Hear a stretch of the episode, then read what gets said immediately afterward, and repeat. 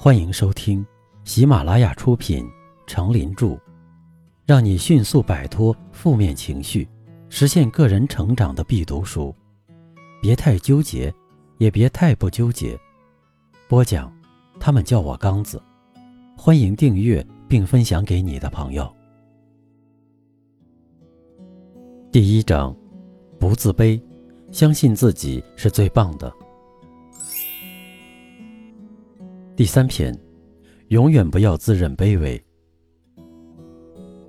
经常听到有人这样说：“我有点自卑，我很不相信自己。”这样一讲，就已显得底气不足。如果在面临强大的对手，只有落荒而逃的份。一个自信的人，在面对强大的对手时，他是不会说“我不自信”，相反，他常会说“我是最好的”。我是最棒的，我是最优秀的。久而久之，他真的成了最好、最棒、最优秀的了，因为他以此为目标，不断的朝着这个目标前进，所以他才不会回头，他才不会犹豫和退缩。尽管你职务不高，薪水不多，可是离开了工作岗位，你和别人一样都是平等的，没有什么不同。永远不要自认卑微，对任何人都用一样的态度，不必刻意讨好，对任何人都不卑不亢。你就是你，你不比任何人矮一截，大家在人格上都是平等的。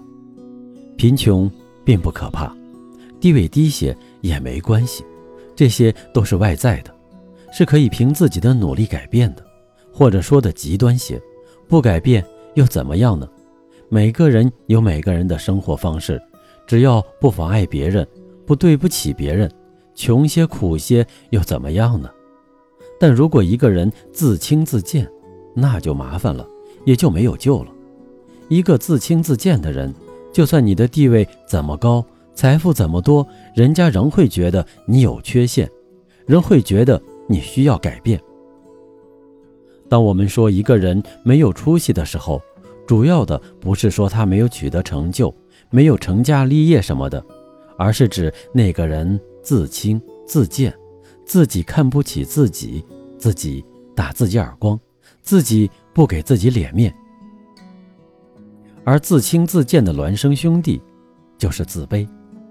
奥地利心理学家奥维尔在《自卑与人生》中说：“自轻自贱的人必定是自卑的人，或者说。”自卑的人必定是自轻自贱的人。所谓自卑，就是拿别人的优点和自己的缺点做比较时得到的那种感觉，是一种自己感觉低人一等的惭愧、羞怯、畏缩，甚至灰头丧气的情绪。有自卑感的人常常轻视自己，总认为自己无法赶上别人，并因此而苦恼着。一个人为什么会自卑？会自轻自贱呢？美国心理学家的研究表明，儿童时期如果各项活动取得成绩，而得到老师、家长及同伴的认可、支持和赞许，便会增强他们的自信心和求知欲，内心会得到一种快乐和满足，就会养成一种勤奋好学的良好习惯。相反，他们会产生一种受挫感和自卑感。这就是说，自卑感的形成主要是社会环境长期影响的结果。人的成才道路是相当宽广的，每个人都可以选择一条适合自己的路。当你取得了一定成绩之后，还会继续发现自己有不如他人之处。所以，时时知不足是有利于促进自己进步的。但若老是自卑不已、悲观泄气，则是有害无益的。当然，最重要的是能够进行正确的自我评价。俗话说：“尺有所短，寸有所长，金无足赤，人无完人。”每个人都有自己的长处和短处。如果只看短处不看长处，或者夸大短处缩小长处，都会形成自卑感，苛求自己没有短处，这是不可能的。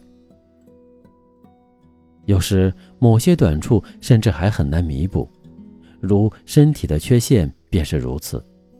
积极的态度是扬长避短，以长补短。这一方面不行，也许另一方面比别人强。比如盲人阿炳，虽然失去视觉，但却拉得一手好二胡。他不是靠听觉和触觉来体验创造生活的吗？当认识到自己的短处时，可以设法弥补，或选择更适合于自己的途径，发挥自己的长处。自卑的心理也就没有立足之地了。有这样一则故事：阿明是一位高考失利的青年，他感到非常失意，于是就骑着自行车去大堤上散心，一不小心车子歪了下去。差点撞着坐在地下的一个老人，他在向老人表示了歉意后，并没有马上离开，而是坐到了老人身边。那是春天的一个上午，阳光明媚，清风徐来，草绿了，花开了，那些花儿在远远近近的绿草间像星星一样闪烁。很多老人、孩子在草地里徜徉，花里漫步。也像春天的阳光一样灿烂，只有这位青年感到例外。那时候，诗意就像春天的草一样，在阿明的思想里蓬蓬勃勃。很长一段时间以来，他看见一片落叶便伤感，觉得自己也是一片落叶；他看见一片落花也伤感，觉得自己是一片落花；看见流水还是伤感。觉得自己的生命就在这平平淡淡中，像水一样的流逝了。老人看出了阿明的失意，跟他说起话来。老人说：“年轻人，怎么这样无精打采呢？”阿明当时手里正缠着一根草，在老人问过后，他举了举那根草，说：“我这辈子就像这根草一样平凡。”老人没作声。只是静静地看着他，在老人的注视下，他说了起来。他说：“我是一个很不幸的人，初中时因一场病休学一年，此后学习成绩一直很差，勉强读了高中后又没考上大学。”他又继续说：“一个连大学都没上过的人，肯定是一个平凡的人。我这一辈子将在平凡中度过。”但我不甘心，我想成为一个不平凡的人。我从小就立下志愿，一定要让自己的人生辉煌。说到这里，他流泪了，他心里装不下太多的失意，那些失意像汹涌的洪水，终于找到了决口。听了他的话，老人开口说：“你知道你手里拿的是什么草吗？”不知道。他是蒲公英，这就是蒲公英吗？我常在诗人笔下见到他，可他也很普通呀。他说：“你没看见它开着花吗？”看见了，一种小花，毫不起眼。是不起眼，但它也可以辉煌。在诗人的笔下，不。老人摇了摇头，注视着他。过了一会，老人站了起来，说：“我带你去看一个地方吧。”他听从了老人的话，也站了起来。随后，他跟着老人沿着那条堤往远处走去。大约走了二十几分钟，他看见了一个足以让他一生都为之震撼的景致。那是一块很大很大的河滩。有几十亩，甚至上百亩大，整个河滩上全是蒲公英，无边无际。蒲公英开花了，那些毫不起眼的黄黄白白的小花，在阳光下泛着粼粼波光，那样美，那样烂漫，那样妖娆，那样蔚为壮观，炫目辉煌。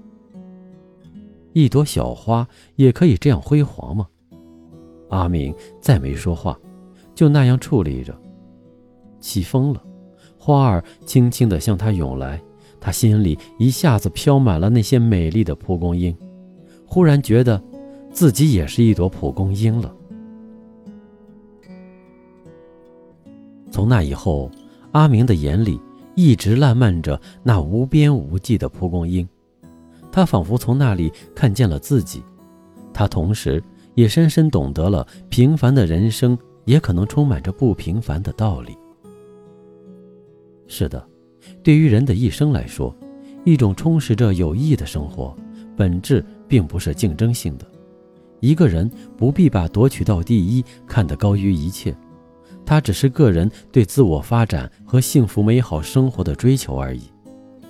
那些每天一早来到街头公园练武打拳、练健美操、跳迪斯科的人们，那些只要有空就练习书法、绘画、设计裁剪服装和唱戏奏乐的人们，根本不在意别人对他们的姿态和成果品头论足，也不会因没人叫好或有人挑剔就停止练习。情绪消沉，他们的主要目的不在于当众展示、参赛获奖，而是自得其乐、自有收益，满足自己对生活美好和艺术美的渴求。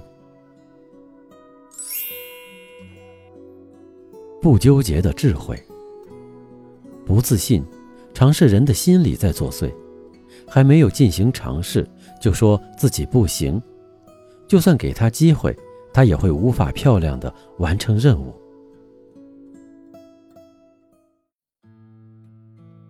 您刚才收听的是让你迅速摆脱负面情绪、实现个人成长的必读书，别太纠结，也别太不纠结。由喜马拉雅出品，程林著，播讲。他们叫我刚子，欢迎订阅这个专辑，感谢您的收听。